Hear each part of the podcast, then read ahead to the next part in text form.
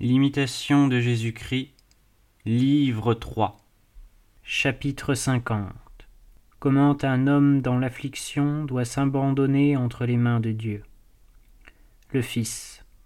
Seigneur mon Dieu, Père Saint, soyez béni maintenant et dans l'éternité, parce qu'il a été fait comme vous l'avez voulu, et ce que vous faites est bon.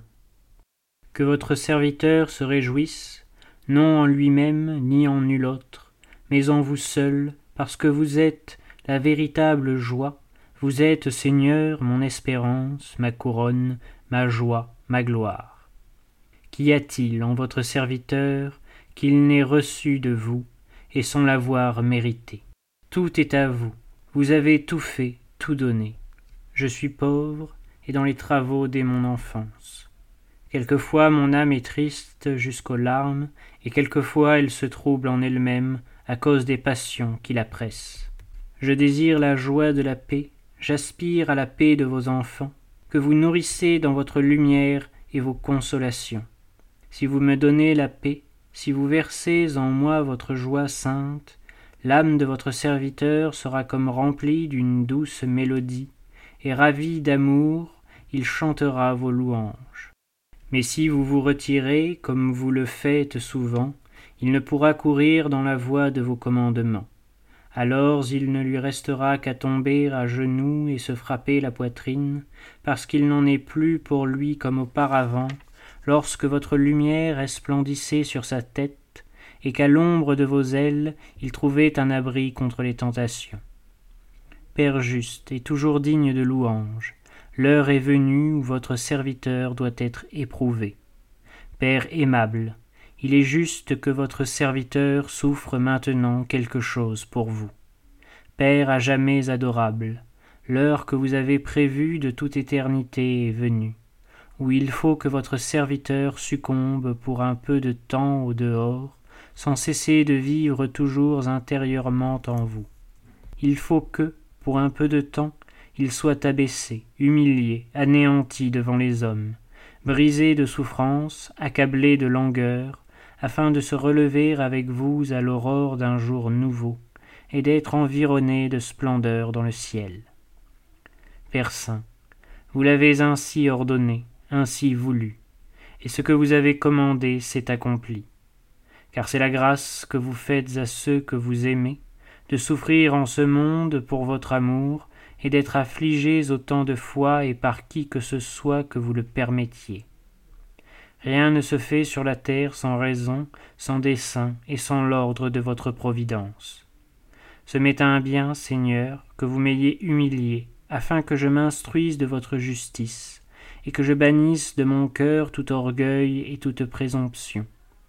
Il m'est utile d'avoir été couvert de confusion, afin que je cherche à me consoler plutôt en vous que dans les hommes. Par là j'ai appris encore à redouter vos jugements impénétrables, selon lesquels vous affligez et le juste et l'impie, mais toujours avec équité et avec justice. Je vous rends grâce de ce que vous ne m'avez point épargné les maux, de ce qu'au contraire vous m'avez sévèrement frappé, me chargeant de douleurs et m'accablant d'angoisses au dedans et au dehors. De tout ce qui est sous le ciel, il n'est rien qui me console je n'espère qu'en vous, ô mon Dieu, céleste médecin des âmes, qui blessez et qui guérissez, qui conduisez jusqu'aux enfers et qui en ramenez. Vous me guidez par vos enseignements et votre verge même m'instruira. Père uniquement aimé, voilà que je suis entre vos mains, je m'incline sous la verge qui me corrige. Frappez, frappez encore, afin que je réforme, selon votre gré, tout ce qu'il y a d'imparfait en moi, Faites de moi, comme vous le savez si bien faire, un disciple humble et pieux, toujours prêt à vous obéir au moindre signe. Je m'abandonne, moi et tout ce qui est à moi, à votre correction. Il vaut mieux être châtié en ce monde qu'en l'autre.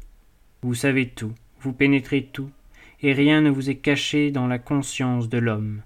Vous connaissez les choses futures avant qu'elles arrivent, et il n'est pas besoin que personne vous instruise et vous avertisse de ce qui se passe sur la terre. Vous savez ce qui est utile à mon avancement, et combien la tribulation sert à consumer la rouille des vices. Disposez de moi selon votre bon plaisir, et ne me délaissez point à cause de ma vie toute de péché, que personne ne connaît mieux que vous. Faites, Seigneur, que je sache ce que je dois savoir, que j'aime ce que je dois aimer, que je loue ce qui vous est agréable, que j'estime ce qui est précieux devant vous, et que je méprise ce qui est vil à vos regards. Ne permettez pas que je juge d'après ce que l'œil aperçoit du dehors, ni que je forme mes sentiments sur les discours insensés des hommes, mais faites que je porte un jugement vrai des choses sensibles et des spirituelles, et surtout que je cherche à connaître votre volonté.